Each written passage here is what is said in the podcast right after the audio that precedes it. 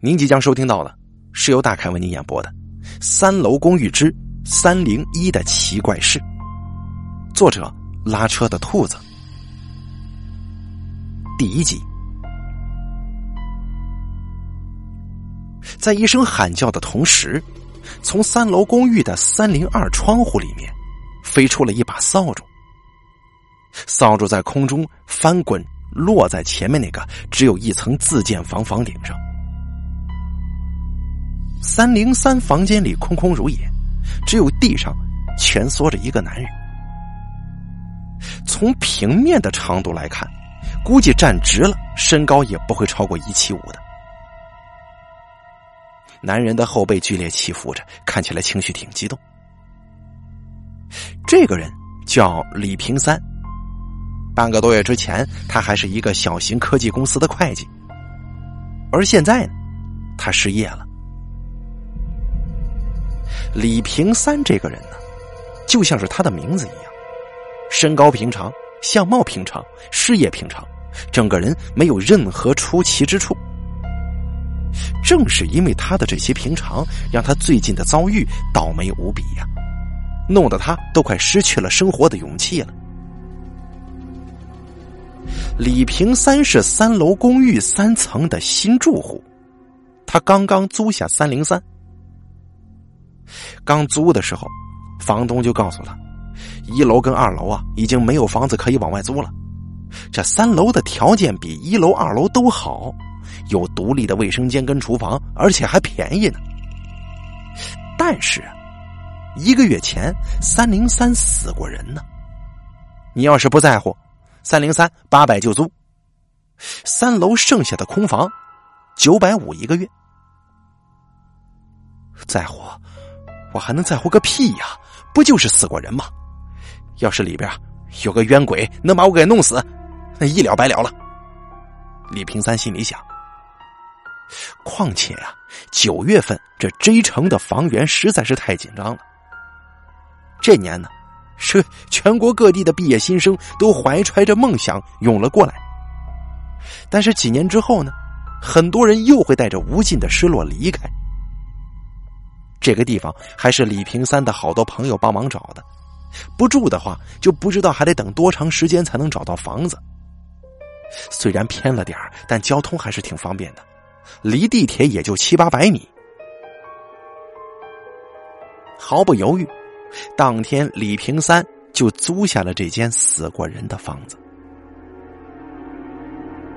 说实话呀，李平三以前胆子挺小的。而且见个死猫、死狗、死耗子都挺忌讳，生怕惹上什么晦气。就这么样一个人，现在变得这么百无禁忌，这么视死如归，什么样的事儿能把人弄成这样呢？这个还得从那天说起。李平三上班的公司规模很小，但因为掌握了一个小小的专利，所以公司的运营还是不错的。平时对员工的要求也不是特别严。早上规定九点到班，这没几个人九点半之前到，老板也不管，因为老板一般中午的时候才到。李平三是唯一一个每天都严格按照规定时间到班的人，而那天更是八点半就到了。这家公司呢，李平三已经干了三年，也算是老员工了。财务室人少，就三个，不像是干销售那块十多号这么多。最近财务主管老王跟老板闹得不大愉快，李平三听说之后啊，就上心了。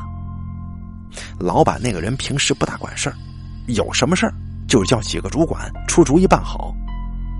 他没什么能耐，但是还特容不下人，老王就跟他对上了。这走人嘛，是早晚的事儿。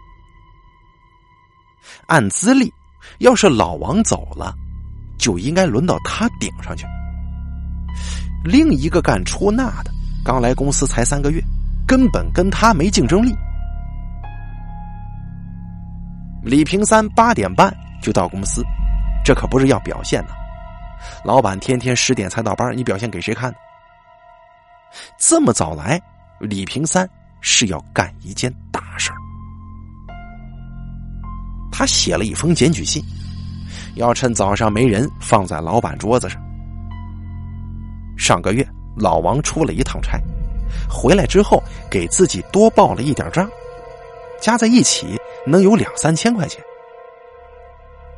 其实这种事儿啊，每个人都干，也算不得什么大事儿。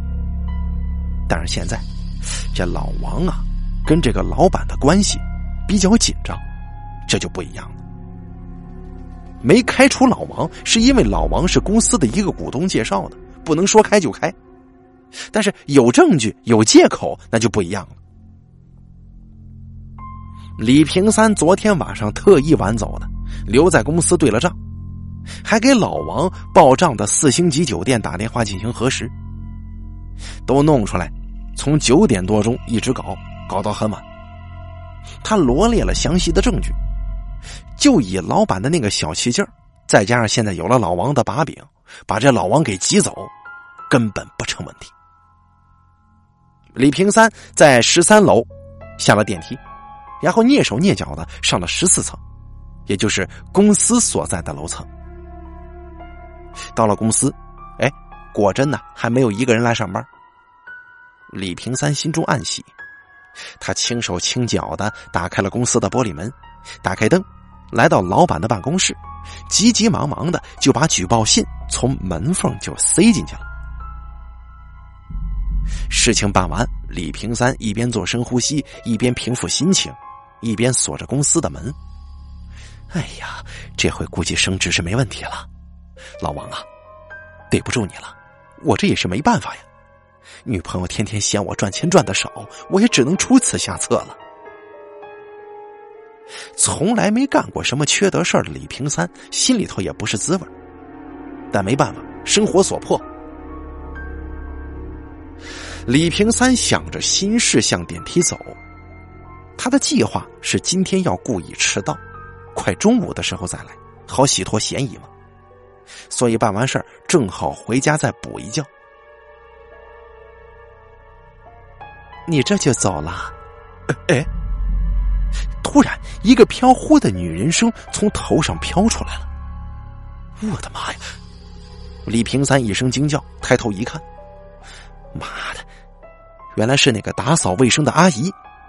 我的阿姨呀，你可吓死我了！你怎么突然说话呢？这人吓人，能吓死人呐！哈哈！我看你这么早就来了，来了这又马上走啊？阿姨拎着拖把问：“呃啊，我我我我取点东西的。”一会儿得去别的地方办事儿。李平三说话都有点紧张了。你可真是敬业呀！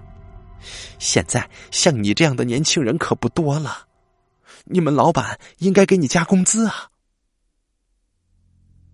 听阿姨这么说，李平三不由得想到未来的升职，喜上眉梢。哦，这工作嘛，都是应该做的。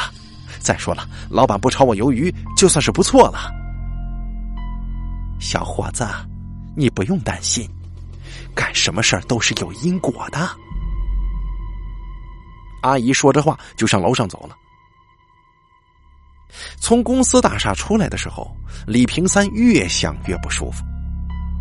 那打扫卫生的阿姨最后说的那句“啥事儿都有因果”，怎么让人越听越不对劲儿呢？就好像是针对他办的这个小人事儿说的这句话呀。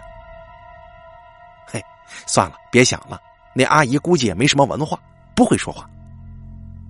李平三给自己宽着心，就上了公交。李平三走到家门口，掏出钥匙，刚要开门，却听见屋里传出了说话声：“别乱摸，你讨不讨厌呢？”女人的声音叫着：“ 你老公可真敬业呀！”这么早就去公司了，这是一个男人的声音，听着挺熟悉的。哼，他就是个傻逼，一点能耐都没有。这个声音里满满的都是鄙视。哎呀，你可不能这么说呀！他这是傻人有傻福啊，要不然有你这么漂亮的女人肯跟着他呀。两个人在屋里调着情，李平三在门外已经气得发抖了。他已经听出来了，屋里的男人就是他们老板。哎，你们公司那老王是怎么回事啊？女人问。哼，那个老王啊，我早晚让他滚蛋。怎么提到老王了呢？李平三再次放下拿着钥匙的手。对呀，我跟你逛街，他多什么事儿啊？他不是跟李平三平时不错吗？狗拿耗子呗！咔咔两声，门开了，床上的两个人惊恐的看着愤怒的李平三。事情的结果就是，李平三平生第一次打人，竟然把老板给打了，然后就被公司开除。女朋友把他从出租屋里给撵了出去，跟老板光明正大的在一起了。倒霉的李平三没工作，没地方住，最后在朋友的帮助之下，来到了三楼公寓。第二集，把扫把扔出窗外的李平三在地上躺着，思考了一下他这二十多年的人生。他从来可没干过坏事啊，这头一回做就坑了对自己很好的人，这活该遇到倒霉事都是报应。思考了一会儿，还得起来干活，自己不收拾好，晚上也没法睡，就下楼把扫把给捡回来了。在这个房子一住就是半个月，最开始的几天还有朋友打电话问问这问问那。这时间长了嘛，大家上班都忙，也就不怎么打电话了。周末的时候，朋友找李平三，他也不爱出去，所以就这一天天的在家宅着，过得极其无聊。这半个月的居住体验，李平三感觉还可以。这死过人的房子也感觉不出来有啥不对的，倒是这三层的邻居看起来有点神神叨叨的。这对屋的女人没事就剁饺子馅，找了好多次就没用啊！敲开门也不抬头看你，听你说完话之后，咣的一声，人家就把门给甩了。跟房东也反映过了，房东让自己去调节邻里关系。不过也行，反正现在不上班，况且呢又上网买了一点耳塞，给自己戴上，对生活呢影响也不大。李平三就把这事儿当成是上天对自己做坏事的报应。不过呀，楼梯口三零幺的人，就真的不怎么正常了。住进来的时候啊，听房东说过是一对小夫妻，不过从来都是只见男的出来进去。让人不解的是，他住进来那天呢，见过那个男的，感觉已经很瘦了。这半个月过去了，好像更瘦了，瘦的就像是皮包骨头一样。有一回，李平三晚上十一点多下楼买烟，快走到楼梯口的时候，听见有上楼的声音，就使劲跺了一下脚。走廊那个不大好使的感应灯闪了一下才亮。正好这个时候，李平三走到墙角，灯光一暗一明当中。李平三差点没吓趴下。这楼梯上飘上来一个人，眼窝陷的好像是没有眼珠的黑洞洞的两个窟窿里头，整个脑袋一点肉都没有的那种感觉。他就是一个有皮皮的骷髅头。他一脸不知道是汗还是水，湿哒哒的，稀稀拉拉的头发被气流带的一抖一抖的。这个人上楼之后，看都没看李平三一眼，开门就进了三零幺了。当时把李平三给吓得呀，连烟都没买，转身就回屋了。那个人身上穿的是什么，李平三都记不住了，他就记得那个湿乎乎的骷髅头。李平三自己坐在床上犯嘀咕。那人怎么这么瘦啊？而且前些日子没见他瘦成这样啊！我操，他不会是吸毒吧？然后老婆也跑了？对，一定是这么回事刚才啊，估计是烟瘾犯了。越想越觉得靠谱，李平三的心情这才平静下来。一看手表都快十二点了，就没再出去买烟，直接睡了。那天的经历让李平三对三零一的男人敬而远之，白天看到都躲着走。不过那个男的到了白天好像挺正常的样子，看见李平三还会打招呼。不过李平三认为他白天没犯烟瘾，这正常。住在这个地方，真正让李平三很有印象的，是第十八天。那天呢，三楼发生了被李平三认为入住以来最大的两件事儿第一件事儿是三零七搬进来人了，他还过去打了个招呼，人家好像是搞艺术的。这 J 城搞艺术的人多得很，很常见。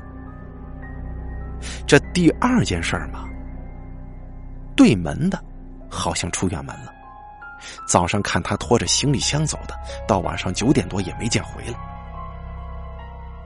相对而言，李平三对第二件事感到特别高兴，因为终于可以不用戴耳塞睡觉了。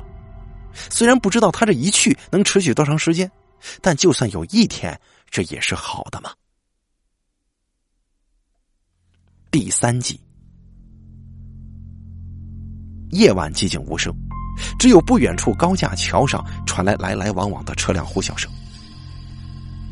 李平三戴着耳机睡着了，M P 三继续放着音乐，可他睡得太死了，丝毫不受影响。这个时候，M P 三的电源指示灯闪了几下，L E D 的小屏幕完全暗下来了，没电了。屋里。最后一点点光亮，没有了。小静，小静，李平三狂奔在一条楼梯上，而离他而去的女友总是在上一层楼梯的拐角处，自己不论怎么追都没法追上。有的时候是看见那熟悉的红色衣角，有的时候是看见那熟悉的侧脸。喂，你，你等等我呀，我有话说。李平三跑的都要脱力了，嘶哑的冲着上面的人影喊。可惜的是，他仍然得不到任何回应。又勉强跑了几层楼的李平三，终于因为体力透支，被一个台阶绊了个跟头，让他直接从上了一半的楼台摔到了下面的缓步台上。摔倒的李平三满脸泪水，不知道是伤心还是摔的。慢慢爬起的李平三，又擦了一把脸上的汗水。为什么你要这么逃避我呢？好吧，我也不讨人厌了。想着，他就转身下楼了。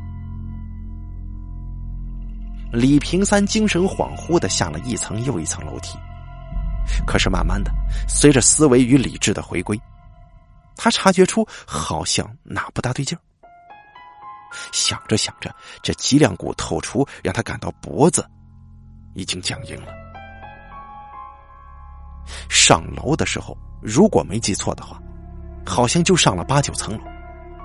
而现在，虽然刚才一直在发呆，但是下楼的层数绝对超过十层了。李平三努力不发出声音的向楼梯扶手挪动了一步。借着手机屏幕微弱的光芒，探出头向下望。我的天哪，下面不知道还有多少层呢！楼梯回旋而下，直入黑暗。李平三下意识的猛一抬头向上看，下了是多少层啊？现在看看到的是死死的楼板，他居然在最顶层呢！不，没有鬼，没有鬼的。李平三不停的安慰自己，他感到脑袋好像顿时胀大了好几圈。挺了一小会儿，深吸了一口气，李平三再次向楼下狂奔而去，不回头的狂奔。又跑了好久，气喘吁吁的李平三扶着膝盖停了下来，平了平呼吸，抬头看去，身子一晃。李平三差一点栽倒，手赶紧的抓住楼梯扶手。一模一样的楼板丝毫没变的就在头顶。李平三死死的盯着面前的漆黑走廊，这是他又下了几层楼梯之后，每次都还是楼顶啊！这层与层之间似乎永远是十四级楼梯，但是下到第六遍的时候，他发现不对了，这就是他所住的那栋楼。借助手机的屏幕光亮，他发现楼梯的那道走廊无比熟悉。弱弱的光里，三零一、三零二，但是却看不清楚自己住的三零三。他摸索着前行，走过三零一，走过三零二，而走到三零三位置的时候，却发现前面已经没有路了，是一道冷冰冰的墙。李平三右手举着手机，左手在白墙上摸索着，这这到底怎么回事？自己低声嘟囔着：“怎么，你也回不去家了？”旁边不知何时亮起的烛光，小小的一截蜡烛，在一个人的手上攥着。这个人的手被红红的蜡油给包裹住了，还没有凝固的蜡油顺着指缝坠落，粘稠的红色缓缓的引入了黑暗。红红的烛光映着红色的鸭舌帽。哎，你你不是今天走了吗？你怎么会在这儿啊？李平三惊恐的问。我也回不去家了。没有理李平三的问话，沙哑的声音从帽子底下传出来：“你是三零三的吧？让大姐好好看看你呀。”说着，血红色的烛光逼近了。哎，你你别过来！李平三吓得口水都淌出来了，身子死死的靠在墙角。可是那红色的烛光却越来越近了。李平三感到自己要窒息了，嘴巴张的不能再大了，可是却呼不进空气去。被惊醒的李平三大口的呼吸着，被气流的急速呛得直咳嗽。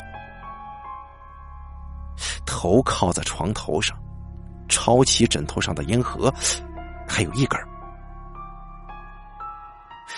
望着发着红光的烟头，青烟缭绕，心跳慢慢的平缓下来了。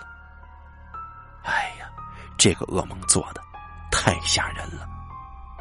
被这噩梦吓得，眼下肯定是睡不着了。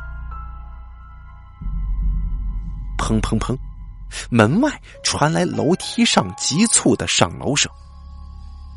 虽然三零三室不是紧挨着楼梯的，但是夜深人静的时候，这上楼梯的声音还是能够听得很清。可是声音到三楼之后就停止了，没有开门也没有关门的声音。十多分钟之后，急促的脚步声再次响起，不过这次是渐行渐远的下楼声，然后又是十多分钟后的上楼声。再然后，就如此不停、诡异的循环下去。长长的烟蒂从搭在床边的手指间坠落。妈的，这什么鬼地方啊！老子已经最近够倒霉的了，这破地方还让我担惊受怕。妈的，老子受不了了！我倒是要看看你们都是什么东西。积压已久的怨气。噩梦的惊吓，再加上这诡异的上楼下楼声，李平三已经无法再忍受了。他愤怒的甩飞了烟头，砸在墙上，火星四溅。第四集，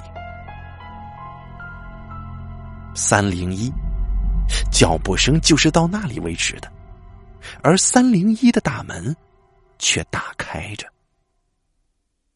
一股呛人的臭味向门外涌，屋里震撼人心的恐怖画面出现了。虽然看不清楚，但是屋内到处的黑影说明了这屋子里的物品有多么的凌乱。窗边的床上，比骨骼粗壮不了多少的影子盘膝而坐，急促又猛烈的呼吸声，却有两个脑袋。门边的黑影里，一个人默默的看着屋中的一切，而泪水滑落脸颊。李平三已经在这里偷看了半个多小时了，本是怒火中烧的他，现在却已是泪眼朦胧。半个小时以前，李平三悄声的从屋里出来，蹑手蹑脚的在黑暗当中摸向楼梯。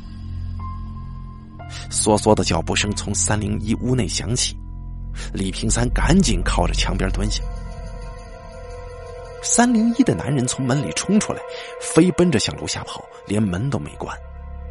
哎，怎么回事？这人嗑药嗑疯了。李平三听着脚步声下了三楼，出了公寓，慢慢的，他就向三零一门口靠过去了。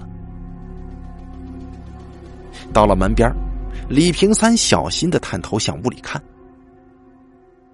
这屋子可以用“凌乱”两个字来形容。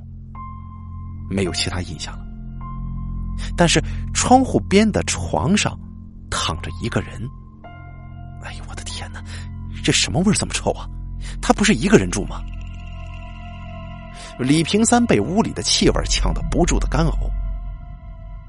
又等了几分钟，整个楼静的是好像空气都变成固体了。李平三仗着胆子进屋，向床上的人走过去。那个人一动不动，好像连呼吸都没有啊！越接近那难闻的臭味这气味越让人上头。喂！李平三站在床边，向床上的人喊了一声：“喂，你你你还活着吗？”不知道怎么的，李平三冒出了这么一句话，一如既往的安静，让人。心惊胆战的安静。就在这个时候，楼下传来公寓大门开门关门的声音。李平三被楼下的声音弄得紧张起来了，一定是那个嗑药的回来了。李平三心想啊，不管了，看看到底是怎么回事吧。他伸手就向床上那个人推，一点反应都没有。一不做二不休，李平三一把掀开被子。把侧躺着的那个人拽的翻了个身。我日，这这他妈是什么？李平三一看，当时就坐地上了，两腿痉挛一般的抖着。只见这床上是一具已经腐烂的尸体。虽然现在天气不是很热，但尸体长时间的在空气当中暴露，已经变得又烂又臭了。这尸体绝对不是放置了短短两三天而已。听着越来越近的脚步声，李平三拼命的想站起来，可是两腿的骨头却像是软化了一样，左右来回无力的摆动着。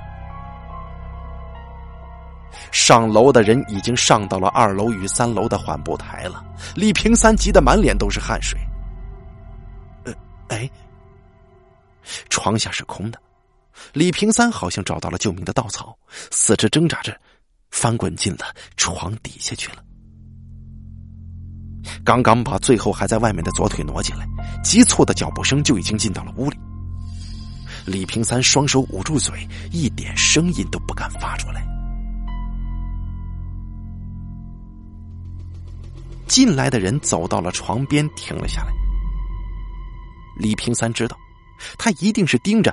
被他翻乱了的被子在看呢，你怎么了？你有感觉了吗？一个喃喃的声音响了起来。他跟谁说话呢？应该不是我吧？但除了我，好像这这床上只有死人吧？李平三感到身体僵硬的不行，干呕了一下，赶紧控制好自己，以防发出声音。窸窸窣窣的声音传了过来，男人已经上了床，在床下的李平三可以感到那个人抱起了床上的尸体。你终于能感觉到我的温暖了吧？从那天起，你的身体凉了之后，就再也没有理过我。我不停的在跑，不停的流汗。我不知道还要流多少汗，才可以温暖你的脸。男人嘶哑的声音传了过来，床在激烈的抖动着。床下的李平三可以感觉到那个男人激动的情绪。虽然不知道是怎么回事，但是李平三不再害怕了。过了五分钟左右，那个男人再次跑了出去。李平三从床下爬了出来，他在走廊里默默站了好长时间，直到天色微亮，那个男人关上了门，不再出来为止。在这段时间里，三零幺的那个男人来回跑了多少次，已经无法计数了。李平三默默的走回自己的屋子，虽然他不知道三零幺到底发生过和现在发生过什么事儿，但是他知道，那个男人是爱他的爱人的，爱那个死去了的女人，他爱她爱到发疯，爱到不知天昏地暗。李平三望着天棚，想着自己被爱情背叛，在想着刚才看到的、听到的事儿，脑子里一片混乱。爱吗？不，应该是不够爱。爱，并不只有背叛。第五集。第二天，李平三报了警，警察检查了现场，带走了尸体，也带走了那个男人。那个男人被带走的时候特别的平静，不管谁问他什么，他都木然的看着前方，眼神空洞。是你报的警吧？一个警察问李平三：“是啊，你们弄明白是怎么回事了吗？”具体怎么回事，现在还不清楚。不过需要您呢，配合我们去局里做一下笔录吧。哦，好，没有问题。晚上，李平三靠在门框上抽烟，想着白天的事儿。白天做完笔录，他问了警察三零幺到底是怎么回事。警察告诉他，这太具体的也不是很清楚，但是死去的女孩肯定不是他杀，应该是死于心脏病，而那个男的正在做精神鉴定。并且已经通知了家属，家属明天就会从老家赶过来。哎呀，这真是可怜的一对鸳鸯啊！李平三感叹着。感应灯灭了，他跺脚震亮了。就在光影恍惚之间，李平三好像看见了一道黑影跟一道亮光。接着，他从一个奇怪的角度看到了自己。从下往上看着站着的自己，只是肩膀上没有头，只有喷血的脖腔。好了，三楼公寓系列之三零幺的奇怪事演播完毕，感谢您的收听。